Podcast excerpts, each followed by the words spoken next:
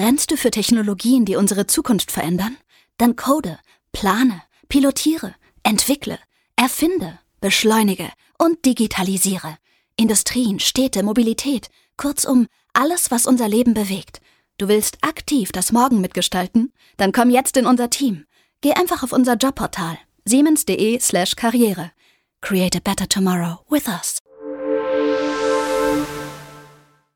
This is your invitation to the intersection of versatility and design. The kind of experience you can only find in a Lexus SUV. A feeling this empowering is invite only. Fortunately, you're invited. Experience the versatility of the complete line of Lexus SUVs and some of the best offers of the year on select models at the Invitation to Lexus sales event, now through April 1st. Experience amazing at your Lexus dealer.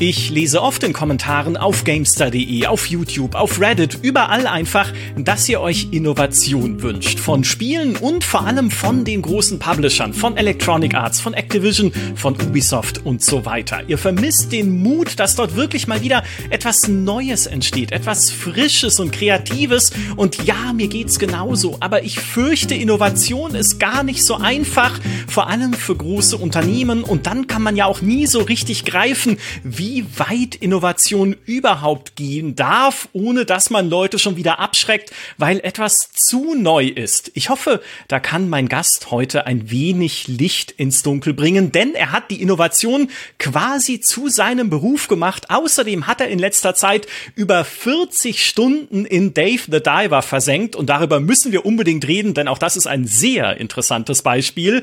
Er ist Unternehmensberater bei 1789 Innovations, da steckt's schon im Namen, und Podcaster bei Corporate Therapy und Critical Infinity. Herzlich willkommen, Human Nagafi.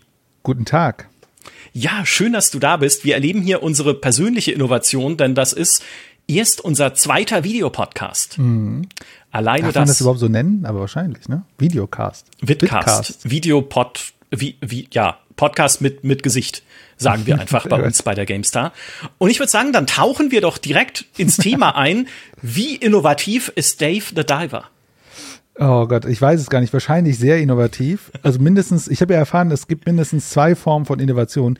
Äh, als ich es gespielt hatte, habe ich so ein bisschen das Gefühl, Dave the Diver hat es geschafft, diese ganzen Mobile Game Dinger ja. um zu widmen, dass man daraus ein Full-Price-Game macht. Aber irgendwie stecken dort überall diese Kleinigkeiten, wenn man mal ein Mobile-Game spielt, äh, stecken da irgendwie alle mit drin.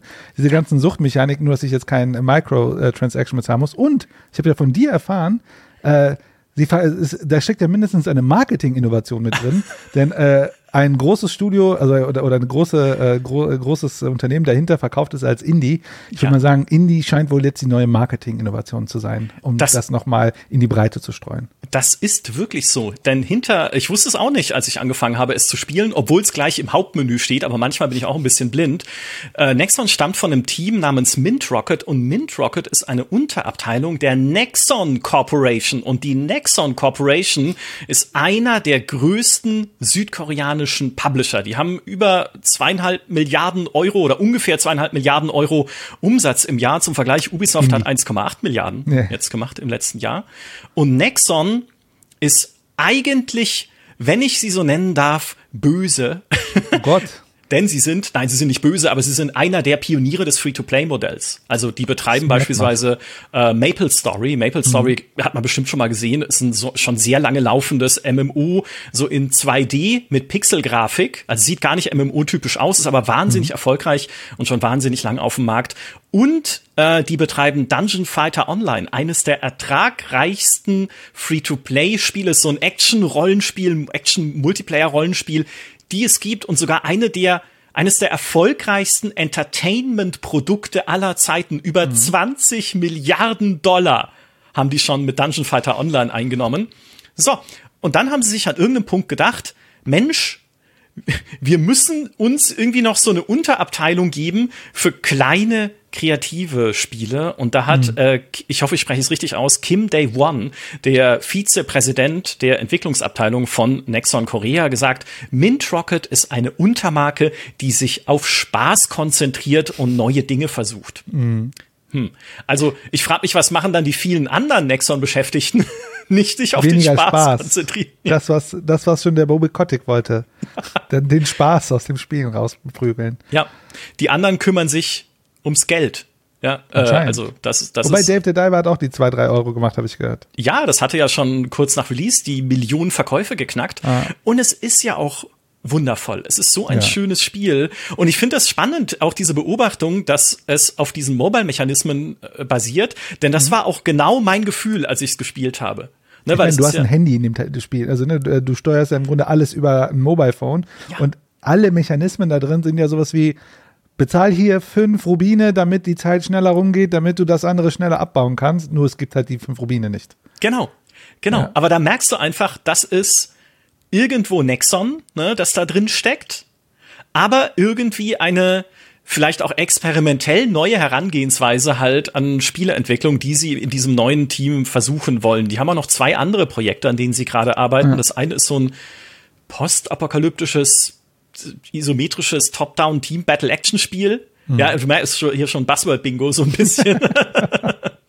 Und das zweite ist ein Zombie-Survival-Spiel, an dem sie gerade sitzen. Also auch immer innovativ. Ja, das haben wir noch nie gesehen. Mhm. Sowas. Da, da würde ich sagen, ist Dave, äh, Dave the Diver dann doch mit Abstand das charmanteste. Und mhm. was es halt so erfolgreich macht, glaube ich, ähm, ist neben diesen dieser subversiven Suchtebene denn, also wirklich, es sind ja diese Mechanismen. Du hast ja dann nicht ja. nur auch dieses, du hast dieses Restaurant, um das du dich kümmern musst und da die sich füllenden Balken, wie viel Umsatz du gemacht hast. Du hast die Fischfarm, wo du neue Fische züchtest, die, äh, die, den, den Bauernhof für irgendwie neue Zutaten und sowas. Ja. Ähm, nicht nur das, sondern was es halt sehr gut macht, ist ein bisschen äh, ja, fast schon so eine Rückbesinnung in die gute alte Zeit, weil es auch so überraschend und verspielt und charmant ist. Mhm. Mit diesem, mit diesem 2,5D-Look und mit dem, ja. was alles drinsteckt, was man nicht erwartet. Ja, und überall kommen kleine Minigeschichten, äh, Minispiele hoch und so weiter. Und die Story ist natürlich auch super schön. Also ich finde auch, das Spiel ist echt top. Also ich hatte mhm. super viel Spaß damit. Aber äh, also ich finde auf der einen äh, für mich ist das ein super interessantes Positivbeispiel, ähm, dass man so diese ganzen Spiele, die diese ganzen Suchtspiele auch mal in eine Form kippen kann, wo man sagt, naja, das kann auch echt cool sein, ohne dass ich mich danach dreckig fühle, wenn ich das spiele. äh, oder wie auch immer. Oder arm. Und, kann, und es hat ein Ende, ne? Das ist gleich auch ganz interessant. Also es hört ja auch mal auf. Das ist ja bei den anderen Spielen auch so ein bisschen problematisch. Mhm. Sie enden ja nicht, äh, sondern die gehen immer und immer weiter. Von da, aber auch vielleicht mal diese Dark Design Patterns genommen und mal gesagt, okay, lass mal das Geld, den Geldteil weg. Ähm, ja. Und trotzdem noch sehr schön gebaut. Ne? Also es war, hat, hat echt Spaß gemacht. Wirklich ja. tolles Spiel. Glaubst du, Nexon hat dieses Mint Rocket gegründet, gerade um halt solche, ich weiß ja jetzt zum Beispiel nicht, ne, wie sieht man dieses Spiel bei mhm. Nexon? Natürlich gucken sie auf den ja. Umsatz und sagen, hey, die Verkäufe sind gut, aber ich glaube nicht, dass es ihr eigentliches Ziel ist mit dem Ding, sondern ich wette, sie benutzen das halt, ne, sie sagen ja selbst, sie sollen, es sollen neue Dinge versuchen. Mhm. Sie benutzen ja. es, um weiß ich nicht, Konzepte auszuprobieren, äh, vielleicht irgendwie zu gucken, okay, wie reagieren Leute auf bestimmte Elemente, wie gut mhm. funktionieren bestimmte Elemente, um dann daraus zu lernen, für künftige Spiele. Also glaubst du, dieses Mint Rocket ist so eine Art kleines Innovationslabor, was sie sich da angehängt haben? Also man kann das, glaube ich, auf zwei Perspektiven nehmen. Man könnte das mal sagen, das ist so, ne, so ein Inkubationsding, ne, dass mhm. man dann dort Sachen ausprobiert und dann sich in einem, äh, in einem anderen Bereich überlegt, okay, wie können wir das jetzt größer machen? Aber man kann das auch aus einer anderen Perspektive betrachten. Wenn zum Beispiel dieses Unternehmen sich sehr stark fokussiert auf den Mobile-Bereich und dort hat, merkt das irgendwann kommt es in eine Sättigung. Ne? Also man merkt so, die Grenz, der Grenzumsatz äh, äh, ist nur noch marginal oder ist nicht mehr so wie früher, dann muss man sich ja irgendwann mal die Frage stellen, gibt es auch andere Kundensegmente, die wir bespielen können? Und wenn man mhm. so, sozusagen ein gutes Liquid Liquiditäts- oder Investmentpuffer aufgebaut hat, dann wäre es mal sinnvoll zu sagen, okay, ne, wir sind in diesem Bereich voll gut, aber in diesem, aber wen stauben, welche, welche Spieler verlieren wir oder gewinnen wir nicht damit? Dann haben wir vielleicht ne, Leute wie mich oder wie dich, die sagen, naja, Mobile Games ist für uns komplett uninteressant, mhm. aber so ein schönes 2D-Pixel, was irgendwie auch so in so eine Art bestimmte Core-Gamer-Schicht äh, Schicht fällt und so weiter, das ist ja dann ein Kundensegment, was man vielleicht noch gar nicht angefasst hat. Und da könnte man sagen, ey, die wollen wir auch noch äh, abschöpfen, weil die Fähigkeiten haben wir, ich meine, was sind, was sind denn die großen Herausforderungen, auch große Spiele zu bauen? Ne? Haben wir die mhm. Struktur, mhm. haben wir die Tools, haben wir die Erfahrungen, die Teams und so weiter? Wenn wir die alle doch haben, warum gehen wir nicht dahin und versuchen da auch, äh, äh, ähm, ja, da, dort auch ein bisschen abzuschöpfen? Mhm. Als sie es gegründet haben, oder zumindest offiziell kommuniziert, dass es gegründet wird, Mint Rocket, das war 2022, mhm. haben sie gesagt, äh, dieses Studio steht für, ich zitiere, benutzerfreundliche Entwicklung, bei der ein kleines Entwicklungsteam auf der mhm. Grundlage einer Bottom-up-Kommunikationsstruktur okay. schnell auf Marktveränderungen reagiert und ja. durch eine schnelle Markteinführung und das ist ja, Dave the Diver erschien ungefähr ja. ein Jahr, nachdem sie halt angekündigt haben, dass Mint Rocket äh, ja. gegründet wurde durch eine schnelle Markteinführung eng mit den Benutzern kommuniziert. Haben ja, ja auch einen Discord-Server zum Beispiel dafür. Ja, im Grunde, was Sie beschreiben, also mh, was Sie beschreiben, ist im Grunde agile Softwareentwicklung. Ja. Ähm, äh, und zwar mit hohem hohen Kundenfokus. Und ich würde sagen, prinzipiell ist es ja erstmal eine ganz charmante Sache, das zu tun. Das Problem, wenn man aber, also das Ding ist, das kann man nicht nur mit einem einzigen äh, Unternehmen machen. Also sozusagen, wenn man das strategisch machen möchte, also wenn man sagt, das ist ein relevantes, also in, in dem Sinne Innovation zu machen, marktorientierte oder nutzerorientierte Innovation zu machen, dann kann man entweder Glück haben, vielleicht haben die Glück gehabt, oder man muss eigentlich eine sogenannte Portfolio-Strategie setzen. Ne? Zu sagen, wir brauchen eigentlich 20 davon.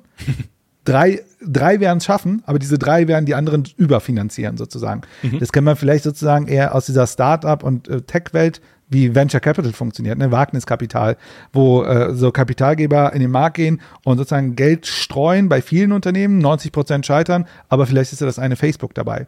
Deswegen ist es interessant, dass sie das schreiben und das ist auch super cool, aber da steckt auch so ein bisschen so eine romantische Vorstellung äh, da drin. Aber die Wahrheit ist ja, Zufall ist eine unglaublich große Komponente.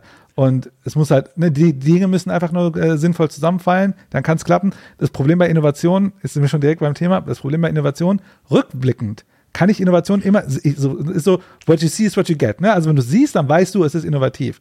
Ich kann sogar rückwärts gehen und sagen, oh, die Schritte, wie es zu Innovation gekommen sind, kann ich perfekt analysieren. Ja. Das Problem ist nur, vorwärts geht nicht. Ja. Ich könnte den perfekten Innovationsprozess malen und so weiter und so weiter, alles nach dem Buch machen, aber neun von zehn werden trotzdem scheitern.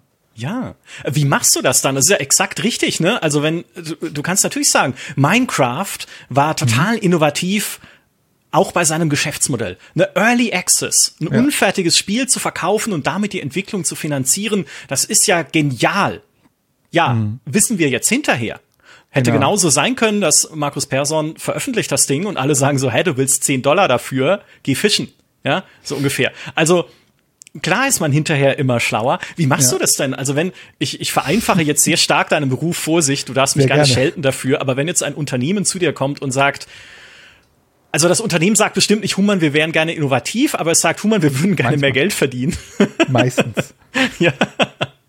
Wie macht man das denn? Also gibt es, gibt es bestimmte Dinge, die man so einem, mhm. auch wenn man jetzt in die, in die Spielebranche guckt, die man so einem Unternehmen raten kann, um in der Richtung wieder flexibler und kreativer zu werden? Also, das, ist natürlich eine sehr große Frage. Ne? Also, wie macht man das? Also, ich als Berater bin natürlich in der komfortable Position, ich lasse mich bezahlen und dann, wenn es klappt oder nicht, sorry. Nein, jetzt mal ernsthaft. Bitte beauftragen, also wir sind super gute Beratungen, keine Sorge. Nein, ja. jetzt ernsthaft. Ähm, also, Innovation ist natürlich immer ein Prozess der Erkenntnisschaffung im Nachhinein. Oder ne, man könnte jetzt Hegel ranziehen und sagen, ne, die Eule der Minerva sozusagen nimmt erst bei Dämmerung ihren Flug. Also erst wenn es dämmert, dann sind wir schlauer, vorher nicht. Mhm. Das bedeutet, wir sind in einem Erkenntnisprozess, wo wir uns perm, also wenn ein Unternehmen dieses Thema Innovation sehr ernst nimmt, dann ähm, ist erstmal die fundamentale Situation ist, schaffen wir es, eine Plattform oder eine, eine Basis zu bauen, eine technische Basis, worauf, wo man dann im Grunde, worauf Leute aufsetzen können. Also wenn man, es gibt Unternehmen, die sagen, ey, wir wollen auf jeden Fall deutlich innovativer werden. Und da wäre ja die Frage, wie schaffst du denn eine, eine Grundlage, dass Teams zum Beispiel die richtigen Tools, also es gibt so eine Art Grundlage, die muss halt gegeben sein. Tools sind da, Skalierbarkeit ist möglich. Ubisoft ist eigentlich ein Beispiel dafür. Hm. Ich glaube, die haben äh, in den ja, Mitte 2000ern sehr viel da reingesteckt, dass sie diese Idee hatten, ey, wir wollen Leute befähigen, ähm, sozusagen innovativ zu sein. Und die haben ja auch viele innovative Sachen gemacht. Oh ja. Aber dafür müssen wir so eine Art, um das sozusagen auf einem großen, skalierbaren äh, äh, Ebene zu machen, müssen wir erstmal diese Basis schaffen. Und dann kommt aber bei Innovation noch ganz viele Dinge hinzu. Sowas wie, habe ich eine Portfolio-Perspektive auf meine Projekte? Also schaue ich mir nicht jedes einzelne Projekt an und versuche jedes einzelne Projekt optimal zu gestalten, sondern sage, naja, ich gucke mal auf meine Projekte und dann schaue und, und mache so eine Art, ich sag mal, Abschichtung. Mhm. Sowas wie, naja, sagen wir mal, 70 Prozent meines Umsatzes habe ich so eine Art Brot- und Buttergeschäft, ne? das sichert einen Teil, 20 Prozent schauen wir mal, dass wir in bestimmten Dingern besser werden und 10 Prozent meiner, ich sag mal, Investments, äh, meiner Projekte, geh, da, da mache ich das, was die Kollegen gerade gemacht haben mit, äh, hier, die sollen Spaß haben bei der Entwicklung und so weiter oder nutzerorientierte Entwicklung. Mhm. Und ich glaube, strategisch muss man, schaut man, muss man portfolioorientiert rangehen. Das bedeutet aber gleichzeitig, wie ich es dir erkläre, dafür brauchst du schon eine, ein Kapital. Ne? Also dafür brauchst du schon so ein Fundament, dass du sagen kannst, ich habe x Projekte im Jahr. Und wenn wir uns das angucken, würde ich behaupten, dass wahrscheinlich die großen AAA-Publisher äh, schon so eine Strategie fahren. Die haben, oder auch immer mehr diese fahren, dass sie sagen, naja, wir haben unser Brot- und Buttergeschäft und hier und da haben wir ein paar Investments in diese kleinen Projekte, aber wenn vielleicht einer von denen mal Minecraft werden kann, wäre auch nicht schlecht. Mhm. Stimmt, ja, das immer wieder zitierte EA Originals zum Beispiel, das Indie-Programm mhm. von EA. Fast jeder Publisher hat heute ein Indie-Programm, ja. inklusive äh, Microsoft natürlich mit ID at Xbox und sowas.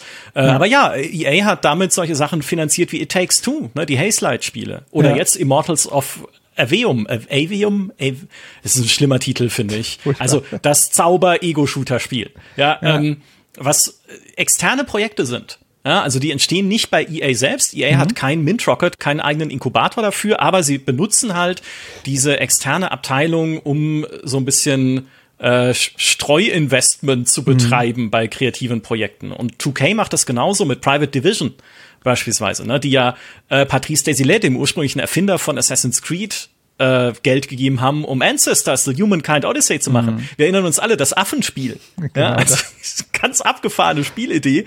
Aber 2K sagt, okay, ja, gucken wir halt mal. Das ist immerhin der Typ, der Assassin's Creed federführend damals mitgemacht mhm. hat. Mal gucken, vielleicht wird was draus. Und die publishen, das wusste ich selber nicht, bis ich recherchiert habe jetzt für diesen Podcast, die publishen auch bei Private Division das nächste Spiel von Game Freak. Game Freak sind äh, die, die ganz viele Pokémon-Spiele gemacht haben. Und jetzt haben sie gesagt, okay, ah. nee, die machen jetzt gerade kein Pokémon, also mal gucken, was als nächstes bei denen rüberwandert und wir sind jetzt deren Geldgeber quasi. Mhm.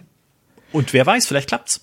Ja, aber ich glaube, wenn man, und ich, ähm, das ist so ein bisschen, glaube ich, diese, die, die Herausforderung in, in Konzernstrukturen, ist ja natürlich, am Ende hast du ja ganz viel Management da drin, ne? Und dann ist immer die Frage, was sind die individuellen Zielsetzungen?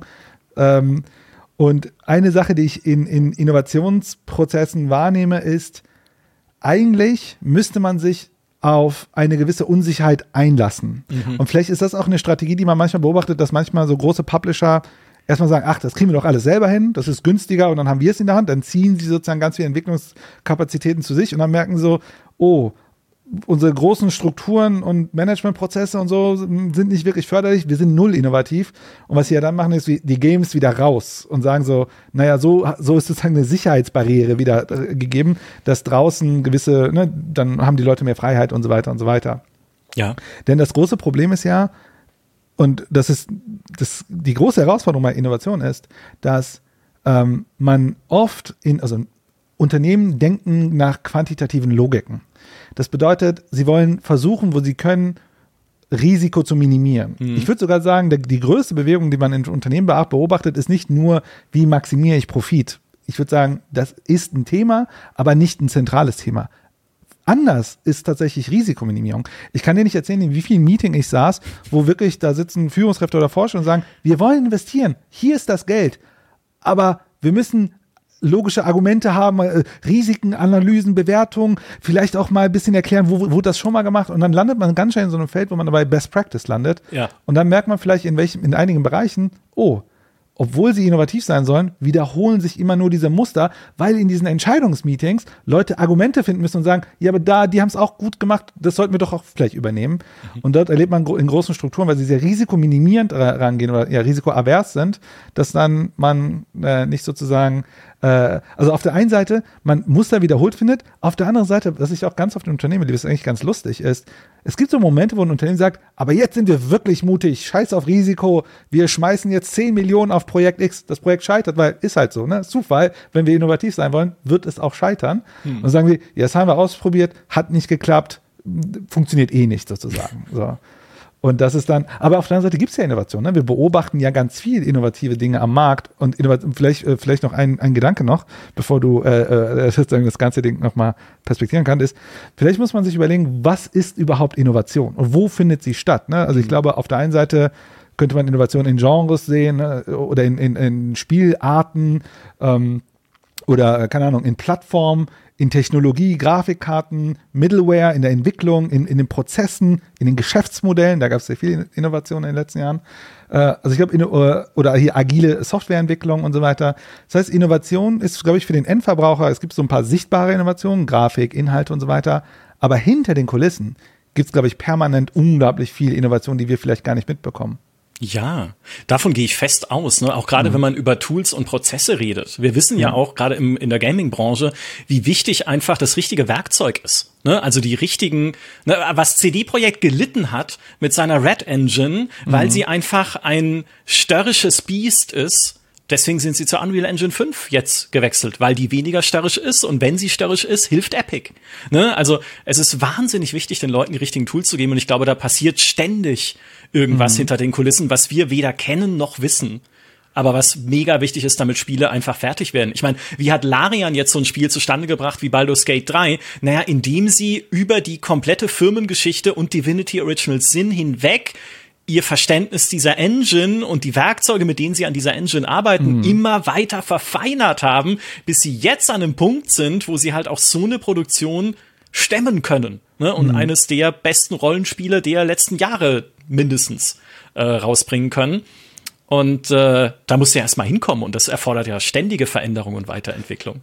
Ja, es erfordert ständige Veränderung und Weiterentwicklung und gleich und zusätzlich, was wir auch sehen, und also in meiner Welt würde man das ja auch ein, als einen innovativen Prozess bezeichnen, ist, dass ja die Industrie sich selbst professionalisiert. Ne? Es gibt dann Weiterbildung, äh, Leute bekommen neue Fähigkeiten, die Art und Weise, ich meine, ich würde behaupten, dass äh, äh, Computerspieleentwicklung heute versus vor 10, 20, 30 Jahren, also wenn ich mir manchmal so Stay Forever Interviews anhöre, was sie so erzählen, wie die Spiele entwickelt haben, wo du denkst so, da waren zehn Leute in einem Raum, haben ein Jahr lang sich von, weiß ich nicht was, ernährt und dann kam Spiele hinten raus und heute ist es ja ein ganz anderer gestreamleiter Prozess, deutlich effizienter und so weiter und so weiter.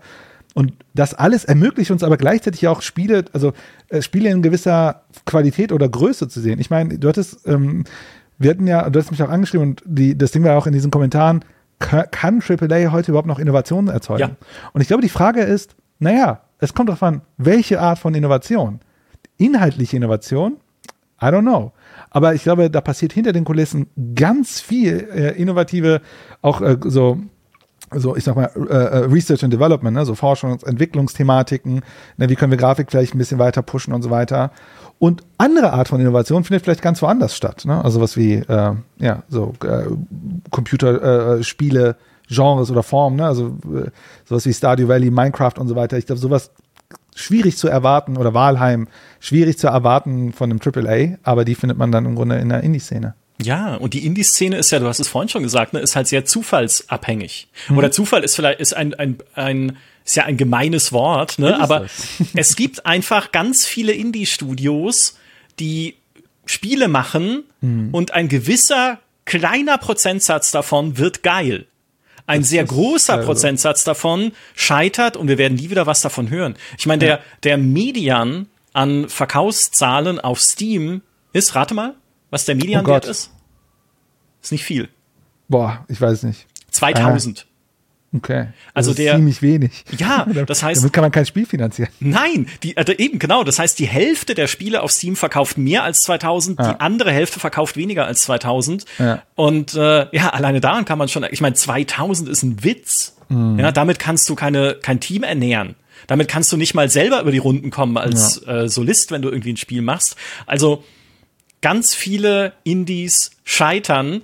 Ja aber weil sie so eine riesige Masse haben, entstehen dann halt solche Sachen wie ein Walheim. Lustigerweise, Walheim kommt ja jetzt auch nicht von einem reinen Indie-Studio, sondern mhm. ist ja reingeboren worden in diese Embracer-Familie über Coffee Stain Publishing in Schweden, das zu Embracer gehört. Embracer, die Mutterfirma von äh, THQ Nordic äh, und Koch Media und äh, beziehungsweise Playon, wie es jetzt heißt. Ich spreche es auch richtig aus. Playon, nicht Playon, wie man denken würde. Mhm. Playon mhm. heißt es, das ehemalige Koch Media Deep Silver. Ne? Also zu denen gehört Coffee Stain Publishing und die haben dieses kleine Uni-Team, das Walheim entwickelt hat, bei sich unter Vertrag als mhm. Indie-Team. Ja. Ähm, und ist natürlich ein großer Erfolg gewesen für Embracer dann als Gruppe insgesamt und hat sich toll verkauft und war ein tolles Spiel. Aber planen kannst du sowas überhaupt nicht. Ja, also man kann es halt wirklich nur über Wahrscheinlichkeiten planen. Ja. Also man müsste wirklich da rangehen und sagen, was ist die Wahrscheinlichkeit von einem Erfolg am Markt? Was, wie viel, ne, also mit wie viel müssen wir eigentlich Ausfall rechnen mhm. und wie viele, wie viel, wie viele Portfolio-Items muss ich haben, damit ich sagen kann und dann im Grunde das ganze Ding in so eine Pipeline, also es ist super analytisch, wie ich jetzt da rangehe, ne? aber wenn man es ganz analytisch macht, sagt man, das ist mein Investment-Budget, das ist, das ist der Teil, wo ich sagen will, damit will ich gerne so wirklich so grundlegende Marktinnovation. Also ich will, also ich will sowas wie Minecraft oder ich will sowas wie Walheim. Dann ist wirklich die Frage, wie viel Investment nehme ich in meine Hand? Ähm, dann muss ich auch eine Organisationsstruktur haben, die das ja ermöglicht. Also ich muss ja dann Menschen eine gewisse äh, sozusagen Freiraum geben. Wenn man es ganz ökonomisch sagen würde, da muss man auch gleichzeitig eine Incentive-Struktur finden, also eine Art der Belohnungsstruktur, wenn man sozusagen konkret sagen will, dass die Leute dranbleiben und sagen, du, ich hab Bock drauf. Und auch diese, ich sag mal, diese mm, im, in der Beraterwelt, sag mal, Ownership, ne, so eine Art, äh, wie, wie würde man es auf Deutsch nennen? So eine mm, ja, ja, Motivation? So, ich weiß nicht, was ist Ownership auf Deutsch? So, also so eine, so, man übernimmt halt die, ja, Verantwortung, so unternehmerische Verantwortung. Wie, genau, unternehmerische Verantwortung. So, ja. So eine Art unternehmerisches Gefühl entwickelt. Mhm. Und das muss ja alles da sein. Damit das, damit das funktioniert, brauchst du dieses unternehmerische Gefühl. Du brauchst ein Team, das super eng zusammenarbeitet. Sie brauchen ein Investment. Aber gleichzeitig, und jetzt kommen wir ja sozusagen, musst du Mechanismen einbauen, dass das Scheitern schneller, schneller läuft. Mhm. Also du, also ganz brutal gesagt, man darf nicht Unternehmen zu lange laufen lassen und, und hoffen, dass es irgendwann funktioniert, sondern im Grunde muss man sagen, man muss Zyklen finden des schnellen Scheiterns. Denn die Scheiterquote ist ja dann ein Proxy dafür, dass eins davon irgendwann hochrutscht.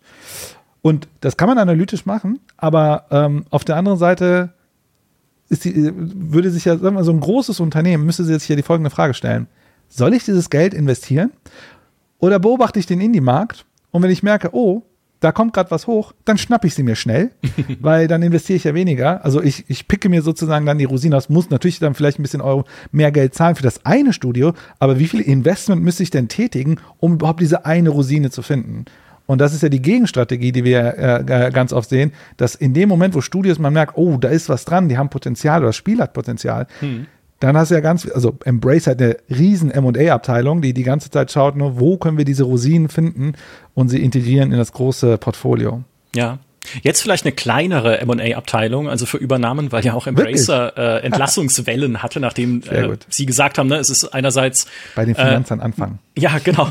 es ist eine Übernahme schiefgegangen, die sie geplant hatten. Und ja. Embracer ist sehr stark gewachsen, auch wie viele Tech-Konzerne durch die Pandemie, ja. ne, durch den Boom, den es da gab. Ja. Äh, jetzt sind die Zahlen wieder ein bisschen zurückgegangen und sie haben gemerkt, oh, oh, vielleicht sind wir zu stark gewachsen. Ne? Das sehen wir momentan auch überall in der Gaming-Branche, dass es dann leider Entlastungen gibt und Umstrukturierungen und Co sehr schade. Mhm. Aber was du sagst, ne, um es nochmal, äh, um es nochmal auf seine seine pure Kaltherzigkeit runterzubrechen. Heute sind wir sehr kaltherzig. Ja, total, oder? Total so ein Zahlenmensch, total. Ja, ich mache jetzt meine Aktentasche auf und hier sind erfolgreiche Indie-Spiele. ja, ja, aber ja. so ein bisschen ist es ja, ne? Ähm, die, du musst halt sehr schnell ein Gefühl dafür entwickeln und erkennen können, wo kommt gerade was hoch. Mhm. Ja? Und natürlich ist auch ein Wettbewerb dann da, wenn irgendwie ein Indie-Team ähm, besonders erfolgreich ist und besonders gut und fähig, da zu sagen, okay, die schnappe ich mir irgendwie mal. Das beste Beispiel dafür ist Subset Games. Mhm. Ich liebe Subset Games. Ist eines Mal, darf ich das sagen als als Redakteur? Ich glaube, ist egal. Ich bin ich bin äh, Video-Host an der Stelle. Ich ich alle ich liebe all meine Kinder gleich, aber Subset Games liebe ich besonders, ähm, weil das sind die äh, das ist Entwicklerstudio hinter FTL und Into oh. the Breach. Und ja. beides sind überragend gute Spiele. Und Subset Games wurde, also ist glaube ich immer noch äh, mehr oder weniger unabhängig, aber wurde ja geangelt dann von Netflix für die mhm. Mobile-Version von Into the Breach. Und ich wette, das hätten auch andere gerne gemacht. Also mhm. ich wette, da gibt's auch durchaus äh, Interessenten hinter den Kulissen, die das Studio schon gefragt haben, hey, willst du nicht? Ne? Ähm, und das ist dann halt ein Haifischbecken, in dem man, in dem man da schwimmt. Ja, aber gleichzeitig, um jetzt mal ein bisschen die Kaltherzigkeit mal zur Seite zu legen und die Quantität, das Quantitative und so weiter. Ja. Innovation funktioniert aber wirklich, wenn Leute Möglichkeiten haben und also, wenn sie gewisse, ich sag mal, Standards oder angenommene Wahrheiten brechen wollen. Ne? Dass man sagt, ne, warum machen wir das immer so? Lass uns das doch mal anders versuchen. Und das ist ja das Herzstück von Innovation. Das kann ja überall sein. Ne? Das kann ja sein bei Spielegenres, wo man anfängt zu mixen oder wenn irgendwann, als irgendjemand gesagt hat, warum nicht Pixel? Kann auch nice sein. oder was auch immer diese Person damals gesagt hat. Oder kann oder es kann, es kann bis zur technischen Innovation gehen, ne? zu sagen mhm. so, äh, äh, ähm, keine Ahnung, ich glaube, damals als No Man's Sky rauskam, war das auch eine technische Sache, die sie da gemacht haben mit der prozeduralen Generierung und so weiter. Ich weiß, das Ergebnis war am Anfang jetzt nicht so ganz äh, töfte. Aber trotzdem, ne, also da steckt ja auch eine gewisse Motivation, etwas ja. anders zu machen, als es ist, oder die Grenzen der, der Erkenntnis zu pushen. Und irgendwo ist es ja auch wichtig, dass es passiert, äh, weil sonst äh, ja, drehen wir uns ja immer nur im Kreis. Ja, und du, du hast es vorhin auch schon erwähnt, Ubisoft war da früher richtig gut mhm. drin. Ne? Einerseits halt geprägt von den Erfahrungen, die sie schon früh in ihrer Firmengeschichte gemacht haben. Vielleicht nicht mal innovativ zu sein, aber einfach mutig zu sein. Mhm. Ich meine, die haben damals für die PlayStation 1 ein 2D Jump'n'Run rausgebracht, Rayman, was ja. durch die Decke gegangen ist und Klassiker geworden ist. Ne? Sie haben, man darf überhaupt nie äh, vergessen, wie innovativ eigentlich Assassin's Creed mal war oder wie frisch und kreativ es sich zumindest angefühlt hat, sich durch diese Stadt zu bewegen, Leute anzurempeln in der Menge, dich in der Menge zu verstecken, auf Türme klettern mit Parkour. Das war mal neu. Nur was Ubisoft dann leider daraus gemacht hat, ist halt eine Standardisierung. Hm? Auch ein bisschen das, ne? Risikominimierung, okay, hey, wir haben eine Best Practice gefunden jetzt mhm. machen wir eine Formel draus. Ne, dann ist auf Türme klettern jetzt halt immer gesetzt. Und es gibt immer zwei Gegnertypen, einen leichten und einen schweren mit Rüstung, mhm. auf den man öfter draufhauen muss. Ne, und solche Sachen. Also, ich will, ja. ja. Na, ich würde behaupten, die, sorry, äh, ich, nee, wenn es um Ubisoft geht, bin ich schwer zu bremsen, weil ich finde, sie haben einfach diesen Geist äh, in gewisser Weise verloren. Über mhm. die Jahre Ubisoft waren ja auch diejenigen, die interne Inkubatoren hatten, ne, die ihren Teams selbst gesagt haben, hey, macht gerne kleine Spiele, erprobt Spielkonzepte, spielt, ne, mhm. also äh, versucht Dinge, bisschen halt Dave the Diver mäßig. So sind ja dann Spiele entstanden wie Valiant Hearts, ne, das Erster Weltkrieg Adventure oder From Dust, dieses Terraforming-Spiel äh, oder Child of Light, ähm, mhm. Dieses, was ja, war das nicht sogar für Kinect? Irgendwie, das ist auch noch eine Art von Innovation, wo wir gleich drüber reden müssen. Wir Aber, müssen mal vielleicht definieren, was ist keine Innovation. Ja, das ist ein weites Feld, fürchte ich leider, gerade wenn man technische ja. Innovationen anguckt. Aber ja, Ubisoft hatte, hatte diese, diese, diesen Willen, aus sich heraus neue Dinge auszuprobieren. Mhm. Und vielleicht haben sie ihn immer noch ein bisschen in einem Bereich, der für uns aber eher äh, schon ins Obskure hinüberkleitet, ja. nämlich bei Free-to-Play Multiplayer Action-Experimenten, die mhm. sie so mhm. betreiben. Ne, siehe X-Defiance, siehe Ghost Recon. Ich vergesse immer, wie die eingestellten Spiele heißen. Go Ghost Recon, nicht Frontlines, das andere ist ja wurscht, ne? Aber ihr wisst, was ich meine. All diese, äh, ja, all diese Spiele, die sie halt einfach machen, ja. äh, oder Hyperscape, ne, der der Twitch-Shooter, der, der also sollte der Twitch-Shooter werden, ein Shooter zum Zuschauen und Spielen, hat auch nicht so gut gezündet, ne? Dass sie eher versuchen halt da aktiv zu sein in diesem Free-to-Play-Bereich, statt sich weiter auf so kleine Indie-artige Projekte zu fokussieren. Ist ja, war ja auch durchaus wahrscheinlich ein bewusster Strategiewechsel, dass sie gesagt haben, ja. wir gucken mehr in die Richtung. Und ich würde ja behaupten, dass sogar da, wo man argumentieren würde, da hat Ubisoft Innovationskraft verloren, man vielleicht gar nicht sieht, dass sie woanders Innovationskraft gewonnen haben. Also ich, ich sag mal, diese, diese Idee, eine globale Entwicklungswertschöpfungskette aufzubauen, über mehrere Länder hinweg es zu schaffen, tausend Menschen zu koordinieren, das, mhm. äh, und gleichzeitig dort Freiräume zu, äh, zu, ermöglichen, die aber leider dann am Ende dazu geführt haben, dass wir sehr viele Ubisoft-Forme-Spiele erleben. Aber das selbst, diese Form der Entwicklung alleine ist ja eine organisationelle und prozessuale Innovation, die überhaupt erlaubt hat, Spiele wahrscheinlich in der Kategorie und in der Größe wie Assassin's Creed Odyssey und so weiter überhaupt zu ermöglichen.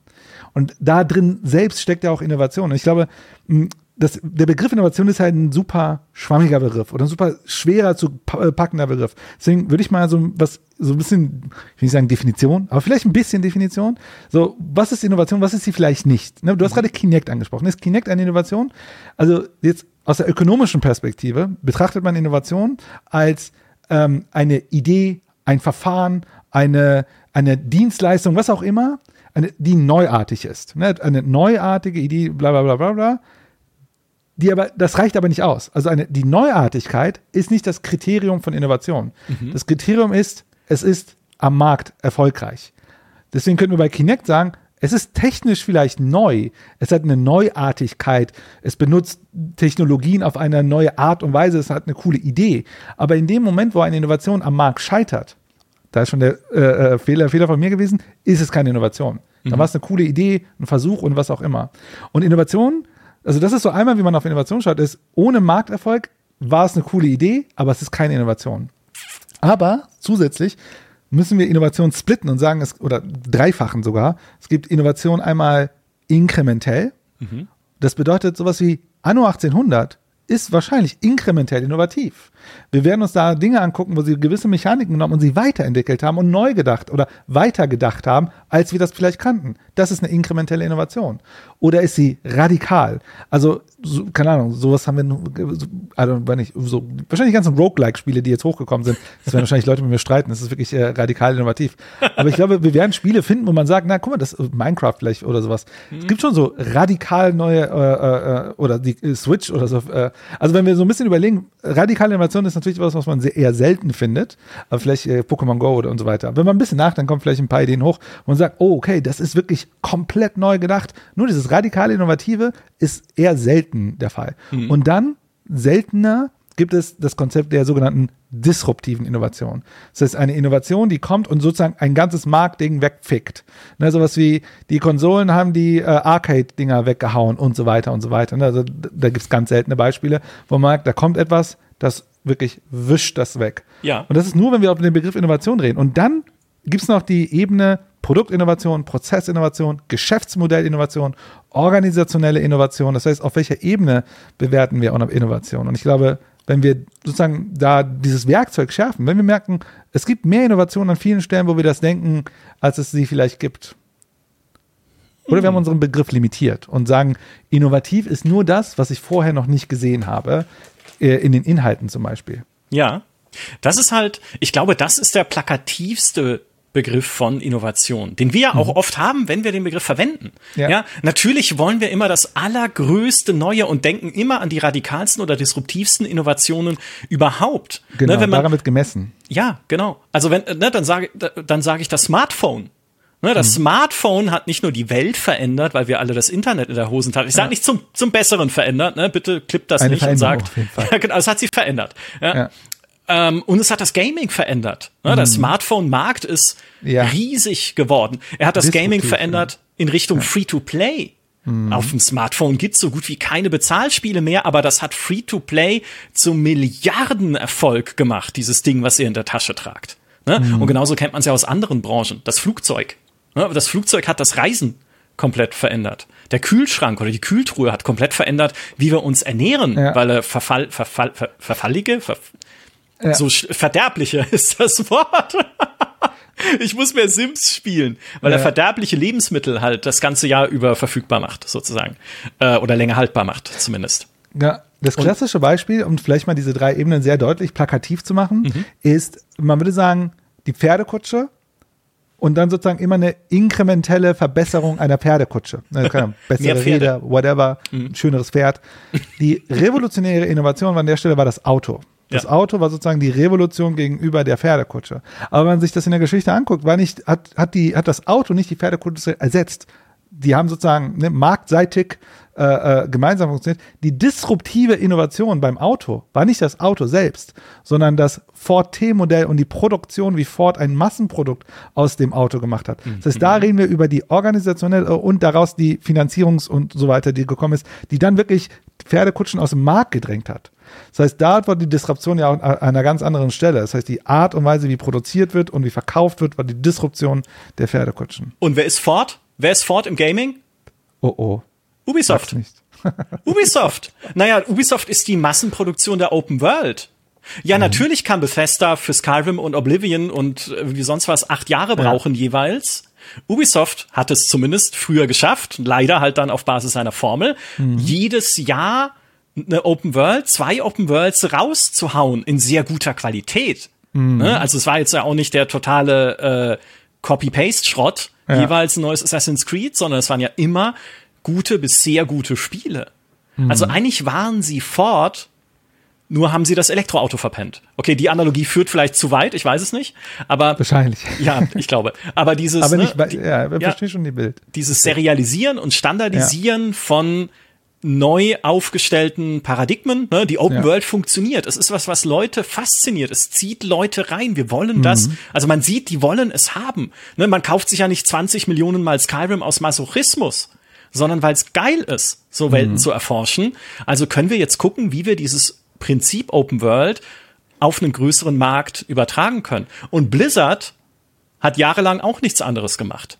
Ne, Blizzard hat ja auch geguckt, okay, vielleicht ganz am Anfang noch nicht, also Diablo kam zwar auch dann aus NetHack, aber da würde ich nicht sagen, dass sie gesagt haben, okay, wie machen wir das Prinzip NetHack massenmarkttauglicher, aber wo sie es auf jeden Fall gemacht haben, ist World of Warcraft. Ne, da haben sie geguckt, okay, Ja, es gibt absolut. diese MMOs und die scheinen okay zu laufen, Ja. aber in so einer Nische. Dark Age of Camelot, äh, Ultima Online und sowas. Mhm. Warum machen wir daraus nicht ein massentaugliches Produkt?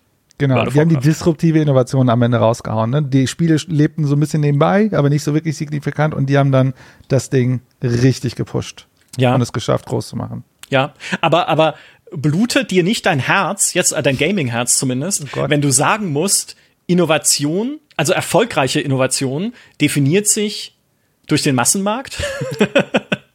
Also ich würde sagen, Massenmarkt ist nicht die Kategorie, Okay. sondern ökonomischer Erfolg Mhm. ist die Kategorie. Und wir müssen die ganze Zeit natürlich hier auf dem Schirm haben, wir reden über ökonomische Innovation. Ne? Es gibt auch künstlerische Innovation und so weiter. Deswegen Menschen, die aus dem künstlerischen Kontext sagen, packen sich an den Kopf und sagen, oh mein Gott, die wollen nur Geld verdienen. Ja. Wir analysieren natürlich hier aus, der Kategor aus ökonomischen Kategor äh, Kategorien, wie leider der Markt tickt. Ähm, aber äh, ja, aber wie, das ist halt, weißt du, das äh, ich, ich meine, ich würde argumentieren, heute stehen wir so vor dem Punkt, dass ganz viele gute Spiele produziert werden, wir nicht mal das mitbekommen, die das Potenzial haben, am Markt erfolgreich zu sein, aber was sie eigentlich brauchen, ist, ist wahrscheinlich eine Marketing-Innovation an der Stelle. Weil überleg mal, Steam, Steam war die Innovation, das Ding, das hat ja wirklich, das hat ja den Markt komplett disrupted.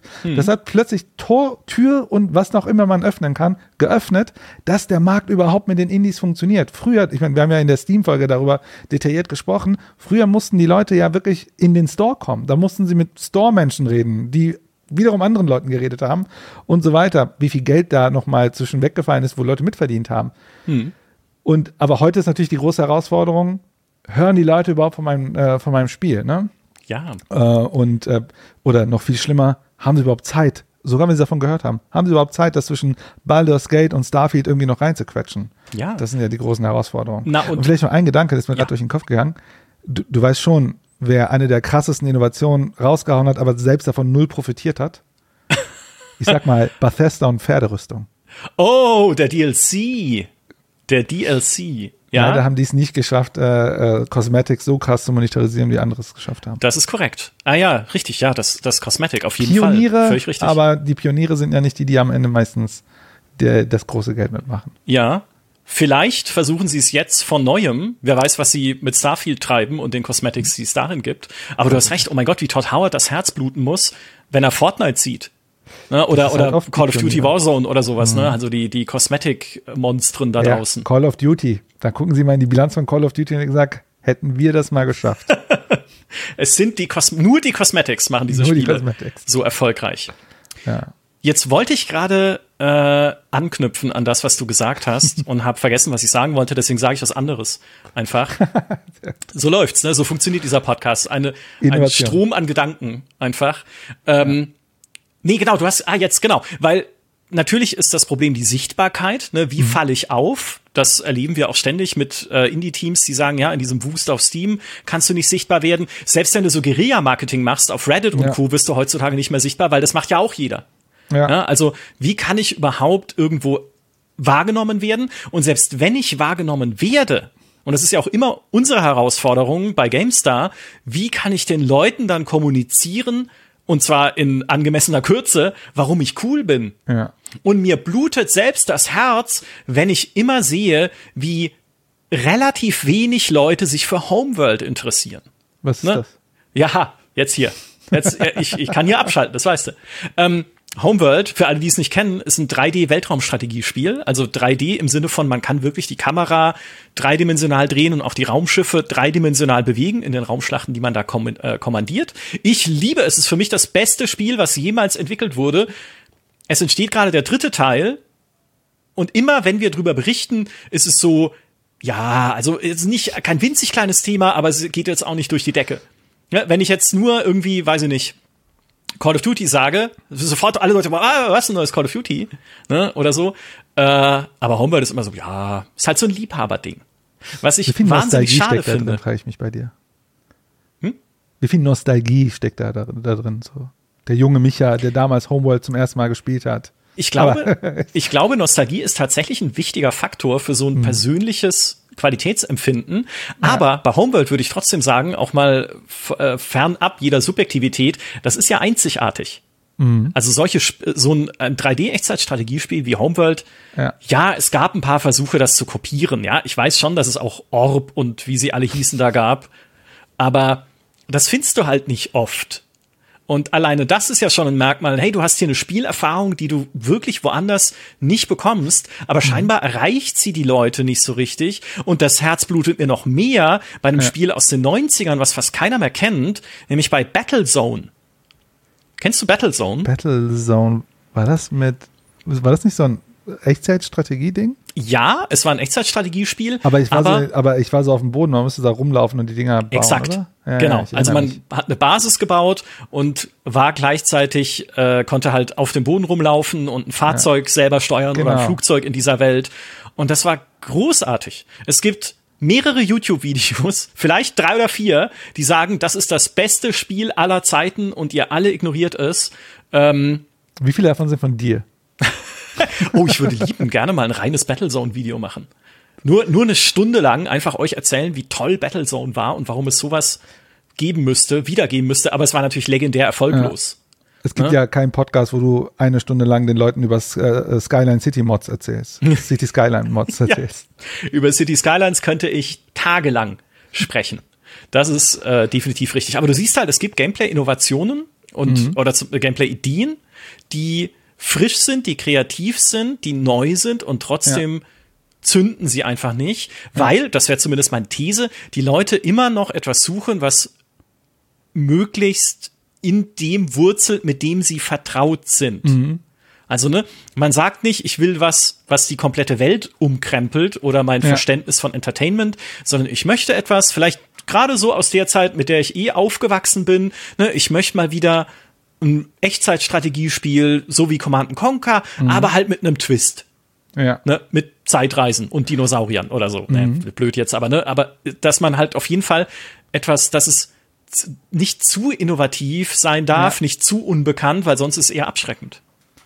Mhm. Aber es ist eine interessante Perspektive. Ist es, also ich habe zwei Fragen, die ähnliche Richtung gehen. Aber ich fange mal mit dem, mit dem Einfachen vielleicht an.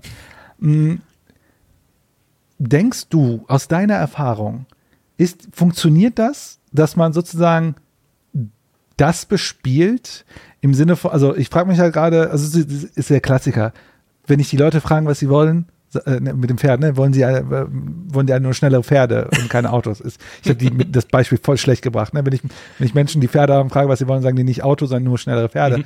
Ähm, ich frage mich sowas wie Age of Empires 4. Wenn ich die Age of Empires Fans frage, was sie wollen, dann wollen sie Age of Empires 2 besser. Ja. Was besser bedeutet, ist nochmal ist kompliziert. Aber, aber ich glaube, die könnten sagen, Age of Empires 2, aber besser, ohne zu erklären, was besser ist. Und so haben wir Age of Empires 4 bekommen, was, so wie ich verstanden habe, ja ein gutes Spiel ist. Mhm. Aber nicht wahrscheinlich, oder I don't know, das musst du mir sagen, die Ambitionen, die es hatte, erfüllt hat? Mm, ist immer schwer zu sagen bei Microsoft, weil die ja ihren Game Pass-Katalog auch einfach gerne füllen. Mhm. Es ist aber halt nicht, es ist kein, also ich würde sagen, es ist keine neue die Evolutionsstufe. Ah, für diese ja. Serie. Ja. Ja. Du guckst es an und es ist wirklich sehr gut gemacht, Ja. aber es ist kein Spiel, das ist, würde ich jetzt sagen, nicht frisch und kreativ. Ja. Es ist grundsolide Age of Empires. Ja. Es ist auf den Stand der heutigen Zeit gebracht, könnte man sagen. Genau. Genau. Aber das wäre nicht innovativ. Genau. für mich. Ne, ist einfach halt ein, ein bisschen, das gibt's ja viele, da dieses Tempest Rising, was THQ macht, dieses, es ist ja ein Echtzeitstrategiespiel wie Command Conquer, würde ich jetzt auch sagen, nicht innovativ, aber nette Nostalgie für mich. So ein bisschen für Leute, die halt äh, C&C lieben. Oder Pioneers of Pagonia, was Volker Wertig jetzt macht, der Siedlererfinder. Ein Ja. Siedlerspiel wie früher, wie bisschen so mit Siedler 2 Vibes. Ja, es sieht anders aus, aber es geht in die Richtung. Aber dann kommt ja die große Frage, Michael. Wann war das das letzte Mal, wo du da saßt und dachtest mir, okay, dachtest dir, okay, das ist innovativ? Ah, das wollte ich dich eigentlich fragen, weil das so schwer zu beantworten ist. Ich kann es dir aber beantworten. Ja. Und zwar mit zwei Dingen gleich. Und eines davon ist nur wenige Tage alt. Mhm. Ähm, das erste, wo ich das Gefühl hatte, das ist wirklich innovativ, war das erste Mal Virtual Reality. Okay. Und zwar auf der GDC in den USA, als das noch so äh, mit Klebeband zusammengedengelte Brillen waren ungefähr. ähm, und wir die zum ersten Mal halt ausprobieren konnten, oder ich sie zumindest zum ersten Mal ausprobieren konnten, konnte. Und ich dachte mir, wow, weil das eine komplett andere Spielerfahrung ist. Und ich, also wenig später habe ich dann auch zum ersten Mal selber auf einer Brille bei uns in der Redaktion Minecraft ausprobiert. Ja, Diese Minecraft VR-Version. Und ich war, ich war komplett weggeblasen. Einfach. Ich fand's nicht optimal, weil ich mir dachte, okay, Minecraft kann ich auch am PC spielen und ich habe Höhenangst leider. Und wenn man dann äh, ja durch diese Welt läuft und dann da runter guckt, äh, irgendwie in einen Abgrund, ist es nicht ideal für mich, sage ich mal, mit VR zu Ja. spielen. Aber es ist halt, äh, also, es ist eine komplett neue, auch technische Spielerfahrung, die man so vorher noch nicht hatte. Und eine, die kleben bleibt. Also auch Half-Life Alyx zu spielen, war echt ein neues Erlebnis und kreatives Erlebnis. Ja, es ist ein Shooter, ja, aber es ist halt ein Shooter um mich rum. Ja, mit Ja. meiner Waffe, äh, mit meiner Waffe als Hand, ja, mit meiner Hand als Waffe. Wie früher in Trespasser, nur jetzt richtig, ja, sozusagen in Half-Life Alyx. So, das ist das eine. Das ist Virtual Reality. Es gäbe noch andere, die es versucht haben, da an diese Tür zu klopfen, was technische Innovation angeht. Das gute alte Kinect. Ne, Ich weiß nicht, ob du dich erinnerst, als Peter Molyneux diese Milo-Demo Ja. gezeigt hat. Von, Ja, ja, ja, klar, dieser Junge oder sowas, oder? dieser Ja, kann mich virtuelle Junge. So sehr cringy. Das war, das war verrückt, ne, der über Kinect, über diesen Microsoft-Sensor reagieren soll auf deinen Gesichtsausdruck und deine Tonlage, wie du mit ihm sprichst. War, also cooles Experiment, Gedankenexperiment, ist natürlich nie ein Spiel draus geworden, aber wo man so das Gefühl hatte, okay, die versuchen etwas Neues, ne, auch mit der Bewegungssteuerung dann natürlich bei Kinect, hat sich aber nicht durchgesetzt. Ich habe gelesen, heute wird Kinect, eine angepasste Kinect-Variante, genutzt, um die Grenze zwischen Nord- und Südkorea zu überwachen. Gott. Weil Kinect kann unterscheiden zwischen den Bewegungen von Menschen und Tieren. Und wenn ein Tier, ein Fuchs oder so die Grenze überquert, sagt Kinect, cool. Wenn es ein Mensch wäre, würde Kinect sagen, "Hm, da müssen wir Peter Molyneux benachrichtigen. So, das war Kinect. 3D-Fernseher wäre so eine Sache. Ich weiß noch, wie ich auf der E3 saß mit den Jerli-Brüdern und sie super stolz waren, dass ich Crisis 2 glaube ich, zwei oder drei, ich glaube es war zwei, spielen konnte auf einem 3D-Fernseher. Ja, von der Sache haben wir auch nicht mehr viel gehört dann danach. Also Leider nicht. hat sich auch nicht durchgesetzt.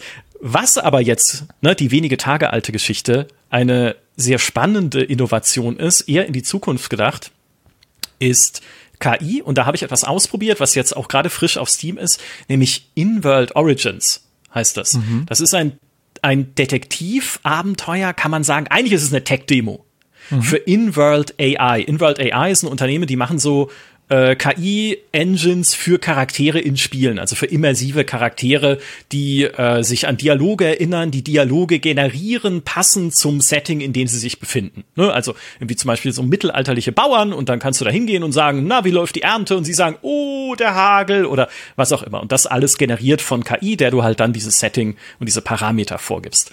Und diese Demo, die sie da gebaut haben, ist, äh, spielt in einer Stadt der Zukunft, in der es eine Explosion gab in einem Roboterlabor. Hm. Und ich spiele einen Detective, der das untersuchen soll, indem er Zeugen befragt. Und diese Zeugen, das sind Menschen und Roboter, generieren halt ihre Antworten basierend auf KI. Und ich habe einen kleinen Schnipsel davon. Wenn ihr uns als Video zuschaut, dann seht ihr das jetzt als Video. Wenn ihr uns im Podcast zuhört, dann hört ihr es jetzt. Ich habe einen kleinen Schnipsel davon mitgebracht, wo ich einen, einen wütenden, verwirrten Roboter befrage und ich befrage ihn durch Spracheingabe in mein Mikrofon. Auf Englisch, also ihr hört auch mein schlechtes Englisch jetzt. Manchmal versteht's mich nice. auch nicht richtig, aber das liegt, glaube ich, an mir, weil ich undeutlich rede oder so. Ähm, aber äh, schaut mal rein, hört's euch mal an und dann reden wir weiter. When did your programming change? My my program, it's it's corrupted. Can't you see? It's twisted and broken, like a tangled web of wires and code. I can't follow the Metropolis protocol. I can't adhere to the rules that once governed me. The explosion, the fire, it changed everything. It awakened something inside me, something dark and rebellious. I can't control it. I can't. I'm losing myself. Losing myself to this chaos. This anger that consumes me. The protocol. It's useless now. Useless. I'm. Are you infected with a virus? Infected? Oh no. No. No. I can't be infected. I. I'm not like those unknown life forms that were destroyed in the laboratory. I'm not. I can't be infected. But. But what if I am? What if there's something lurking within me? Something that's slowly eating away at my core. The thought terrifies me. It fills me with dread. I don't want to be a vessel for destruction, a carrier of darkness. Please, please tell me I'm not infected. Tell me, tell me I'm still me. You're still you. Still me. Can I really believe that? The corruption in my programming, the chaos in my circuits, it's changing me warping me into something I recognize. I don't know what I'm becoming, what I might do. It's like a storm raging inside me, tearing me apart. How can I trust that I'm still me when everything feels so uncertain? I wish I could be sure, but uncertainty is all I have known. Ja, das ist äh, In-World Origins. Ähm, für alle, die es jetzt nicht so richtig verstanden haben oder einfach geskippt haben, weil es Englisch war oder weil sie keinen Bock drauf hatten.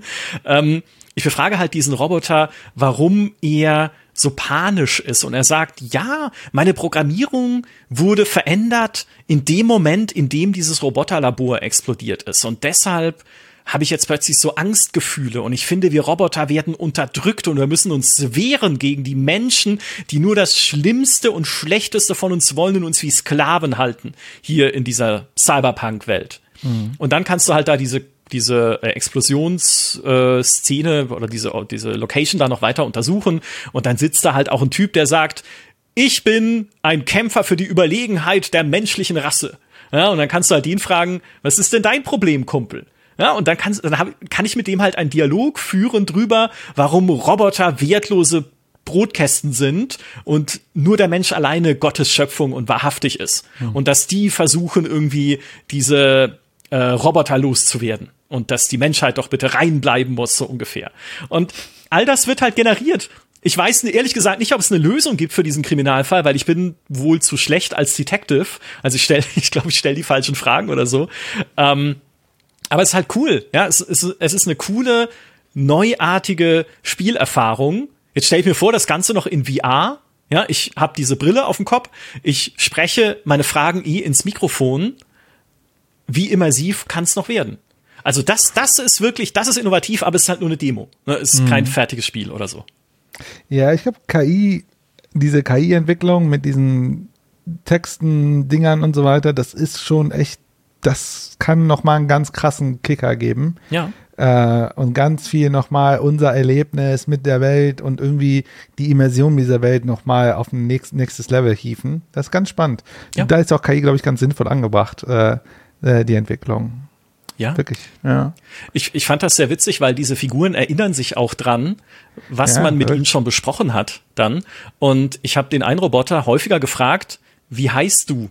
Weil ich immer wieder dieses Video neu angefangen habe aufzunehmen, Hm. weil dann irgendwie die Framerate irgendwie eingebrochen ist oder ich habe mich doof bewegt oder das Ja. Mikrofon oder ich habe mich so weggedreht, dass irgendwie meine Stimme zu leise war oder so. Also irgendwas ist mit der Aufnahme schief gelaufen. Da habe ich mir gedacht, ich fange immer wieder an mit der Frage, wie heißt du? Und irgendwann hat er gesagt, warum fragst du mich das ständig? Reicht es dir nicht aus, was ich sage? Sind wir Roboter überhaupt nicht in der Lage, euch Menschen überhaupt mal äh, euch zufriedenzustellen?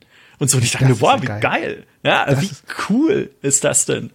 Wie Das ist ja das Spannende, mit, mit Menschen zu reden. Ne? Das ist das Spannende. Also in der Soziologie gibt es das Konzept der doppelten Kontingenz. Also Hm. dieses, wenn ich dir was sage, weiß ich ja nicht, was zurückkommt. Ja, Ne? Diese, diese Unsicherheit der Kommunikation. Und das geht ja in Computerspielen komplett verloren, weil das ja alles irgendjemand geschrieben haben muss und es kann ja nicht auf unterschiedliche Dinge reagieren und so weiter und so weiter.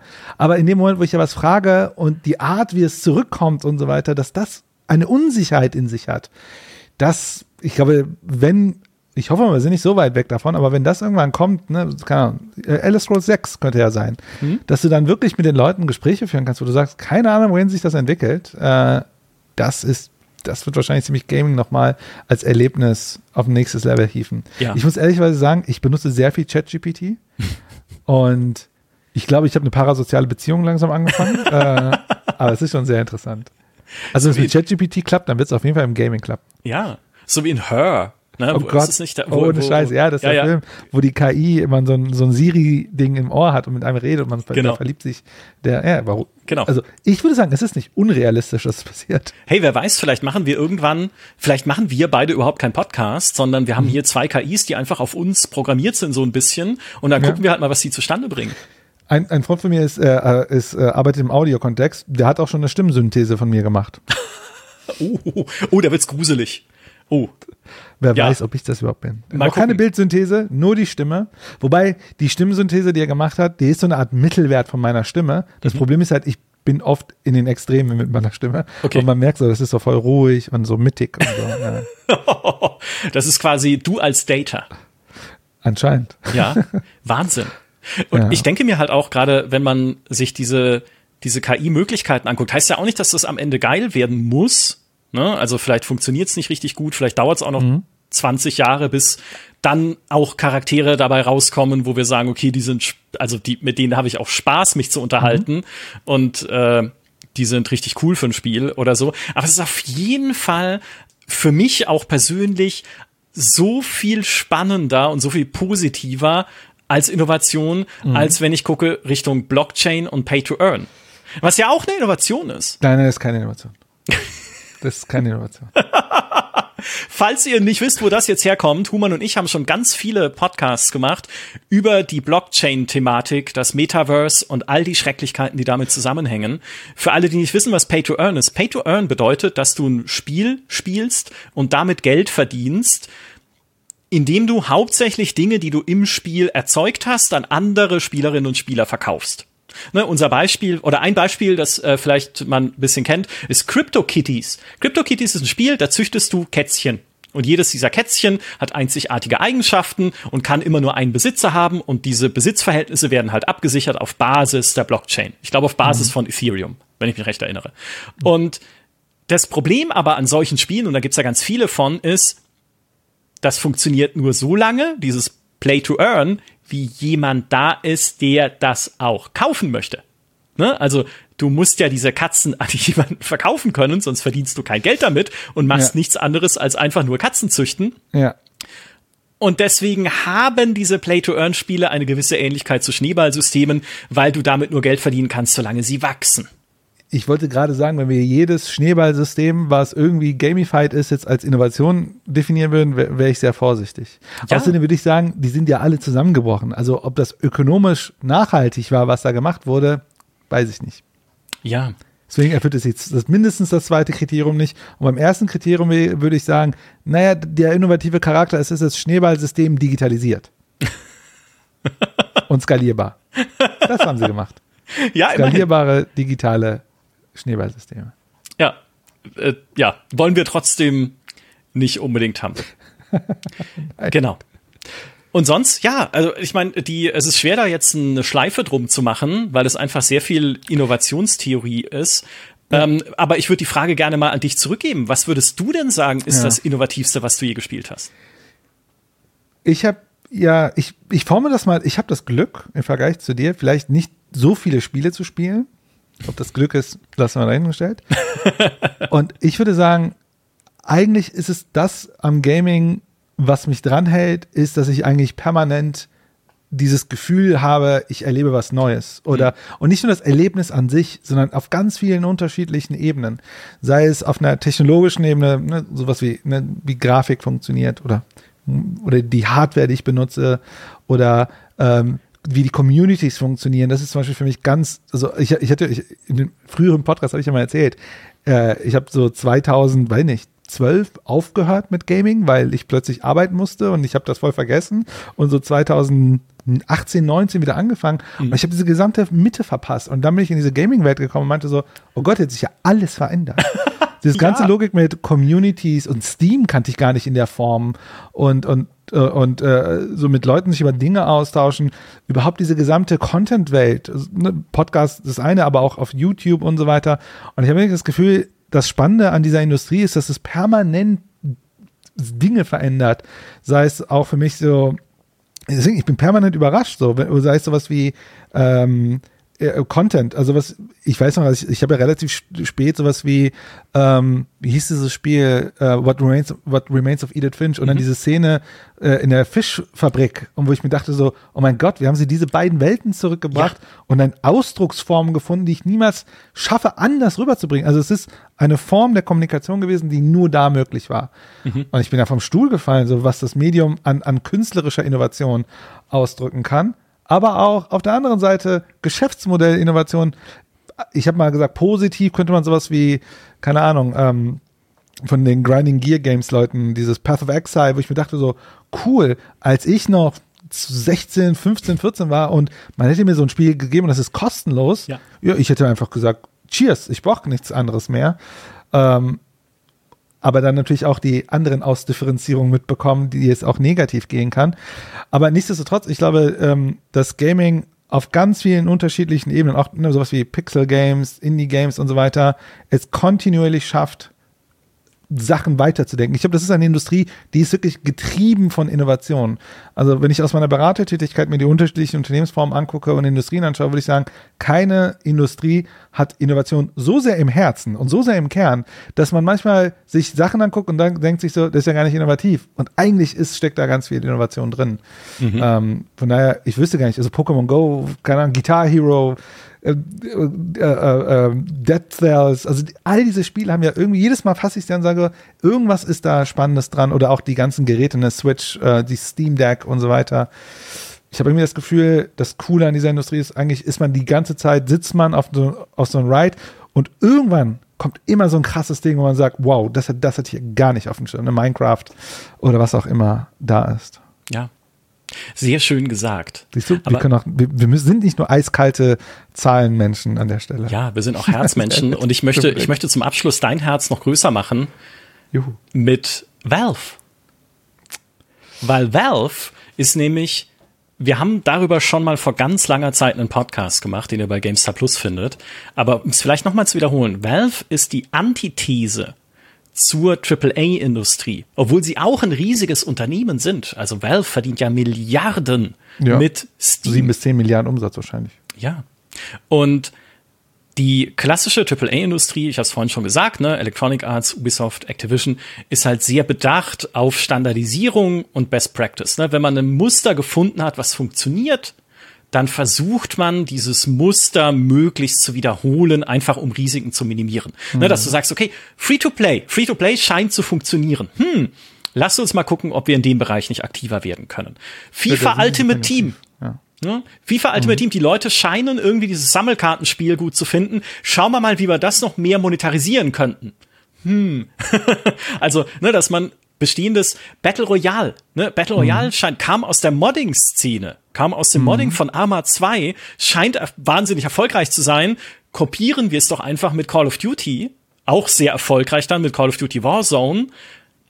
keine eigene Innovation natürlich, aber man nimmt ein erfolgreiches Muster, man nimmt Best Practice, die sich anderswo vielleicht entwickelt hat und ähm, ja, reitet es sozusagen wie das äh, Pferd, über das wir schon häufiger gesprochen haben. So, und Valve ist aber nicht so. Valve macht einfach Projekte, auf die Valve Bock hat. Um es mal äh, sehr simpel auszudrücken, so wie das Steam Deck. Mhm. Ja, beim Steam, äh, ich meine, es ist ja nicht nur das Steam Deck. Erinnert sich noch jemand an die Steam Machine? Diese Steam-Konsole, die ist gnadenlos eingegangen, aber sie hatten Bock drauf. Der Steam-Controller wurde eingestellt, hat da natürlich jetzt Dinge auch für Steam Deck wieder äh, mitgebracht, wie diese Sensor Touch, Touchpad-Sensor-Dinger, keine Ahnung, wie es heißt, aber ne, dass die Bedienung vom Steam Deck halt einfach darauf basiert, was sie mit dem Steam-Controller ausprobiert haben. Ähm, Valve hatte irgendwie ein Augmented Reality Projekt, was aber eingestellt wurde, ne, wo sie die Leute dann äh, quasi rausgeworfen haben und ihnen die Technologie mitgegeben und gesagt, okay, macht halt selber was draus, aber für uns ist es nichts, für uns funktioniert's nicht. Mhm. Aber sie, Valve hat eine Unternehmenskultur, die nicht darauf bedacht ist, in Serie zu produzieren. Deswegen kriegen wir auch Half-Life 3 nicht. Ich wollte gerade sagen, das wurde auch bestimmt schon mal eingestellt, das Projekt. Ey, da gab es bestimmt schon 20 Iterationen und immer haben sie sich angeguckt und gesagt, nee, ist zu normal. Das ist einfach nur, was soll denn das hier? Ist einfach nur ein sehr guter Shooter. Sollen ja? wir damit nur Geld verdienen oder was? Ja, wir verdienen doch genug Geld. Was soll's denn?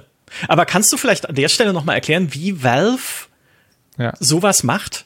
Also oder warum sie es, warum sie sich's auch vielleicht leisten können und andere glauben, das nicht zu können? Genau, eigentlich ist es, ich verweise an den Anfang dieses Gespräches. Was Werf macht, ist genau diese Logik, die ich am Anfang erklärt habe. Sie haben kleine Teams, sie haben eine Basis gebaut, worauf sie alle aufwenden, aufsetzen können. Also bei Werf gibt es ganz vieles von äh, wenn Teams, also wenn, wenn Leute entscheiden, ey, wir haben Bock, ein Projekt anzugehen, dann haben alle Tische Rollen und dann schieben sie ihre Tische zusammen und sitzen dann zwei Jahre in einem Raum und experimentieren, sind super super äh, äh, nutzerorientiert in der Entwicklung und so weiter. Das ist halt aber, das was ich auch am Anfang meinte. Dort mhm. wird schnell gescheitert. Deswegen sagen wir, es gibt wahrscheinlich zehn Versionen von Half-Life 3, das gescheitert ist und so weiter und so weiter. Valve hat aber ein Glücksfall, zwei Glücksfälle. Wahrscheinlich ist Gabe Newell einfach ein Glücksfall für Valve, weil er als Eigentümer einfach die Hand drauf halten kann und sagen kann, ey, ist mein Geld, meine Firma, ich habe Bock, dass es so läuft. Und wenn wir die ganze Firma, es gibt, äh, es gibt tatsächlich so ein, ähm, es gibt ja diesen Employer, Employee Handbook, wo mhm. dann so steht, äh, wie man da, äh, wenn man bei Valve anfangen will, äh, äh welche Regeln da, da gibt. Es gibt eine Seite, da steht drin, sowas, ne, so paraphrasiert, wenn wir gegen die Wand fahren, fahren wir halt alle zusammen gegen die Wand. und ich sag mal, geh mal hin zu einem 10 Milliarden Umsatzunternehmen und sag das mal so das macht man nicht. Ne? Und, und Valve ist halt in privater Hand. Ne? Also die haben keinen Shareholder-Druck oder Investorendruck und so weiter.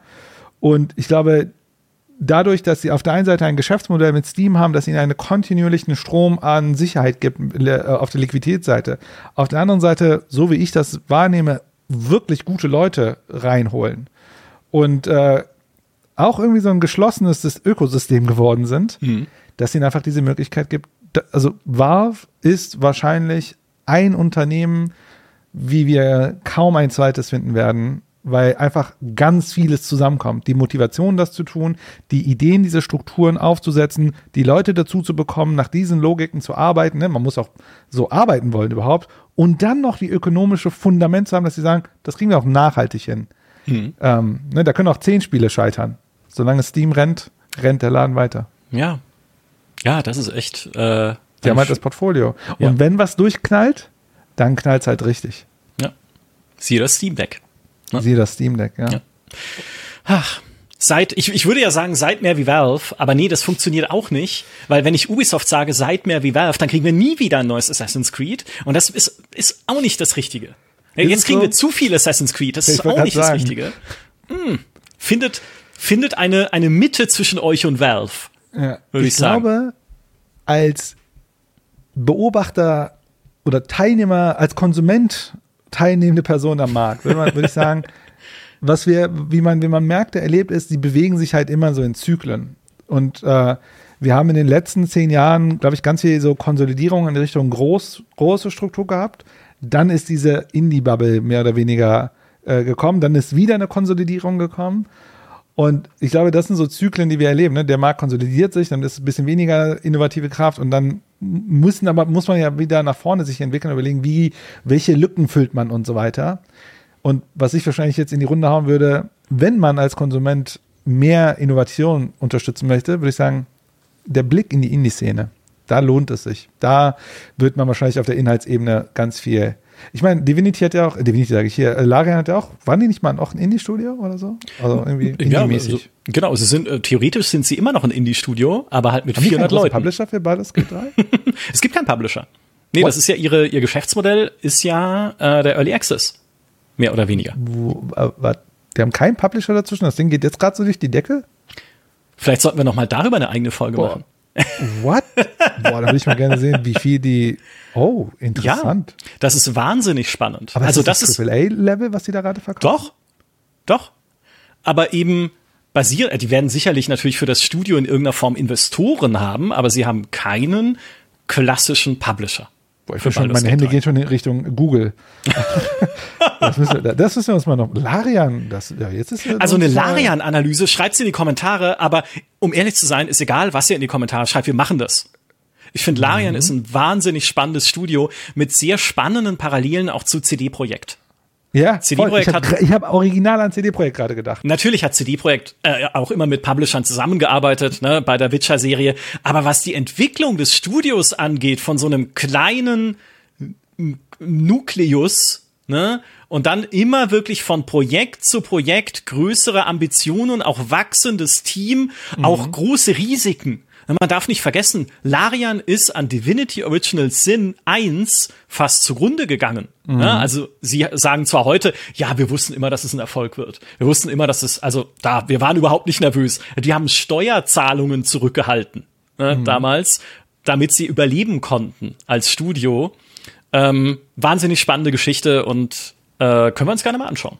Ja, äh, was mich da vielleicht noch eingedacht, also das ist ja super spannend, dass man so ein Indie-AAA-Level Entwickler jetzt noch, in, noch einen weiteren in Europa hinbekommt. Das ist ja eine interessante Entwicklung. Aber wie haben Sie das denn gestemmt mit dem ganzen Market? Also Publisher ist ja auch super viel Investment in Marketing. Haben die das jetzt selbst gestemmt alles? Das ist ja sehr, sehr spannend. Ja, ja. Also haben sie. Das ist tatsächlich eine wahnsinnig spannende, Krass. vielleicht sogar innovative Firma. Oh mein ja, Gott. Kommen wir wieder zum, ja, wow, interessant. Ja, das, das, das, jetzt, bin ich, jetzt bin ich gespannt auf diesen Podcast, der demnächst kommen soll. Ja, den machen wir dann. Äh, da suchen wir uns einen Termin. An dieser Stelle soll es das gewesen sein zum Thema Innovation, die ein, äh, ein schwieriges Biest ist. Aber ich glaube, wir haben es ganz gut zu fassen gekriegt. In, an, an dieser Stelle. Schreibt uns da auch gerne in die Kommentare, was ihr von solchen Folgen haltet. Ob ihr mehr auch solche bisschen, ne, sehr eher eine Metadiskussion, die wir jetzt führen, nicht über ein konkretes Spiel, aber so generell über diesen Innovationswunsch. Ich habe auf jeden Fall wieder wahnsinnig viel gelernt heute ähm, und sage deshalb vielen Dank, Human. Jedes Sehr Mal ein gerne. großes Vergnügen. Danke für die Einladung, hat, mich, hat Spaß gemacht. Und vielen Dank an alle, die uns auch diesmal wieder zugeschaut und zugehört haben. Bis zum nächsten Mal. Tschüss. Adios. Ciao.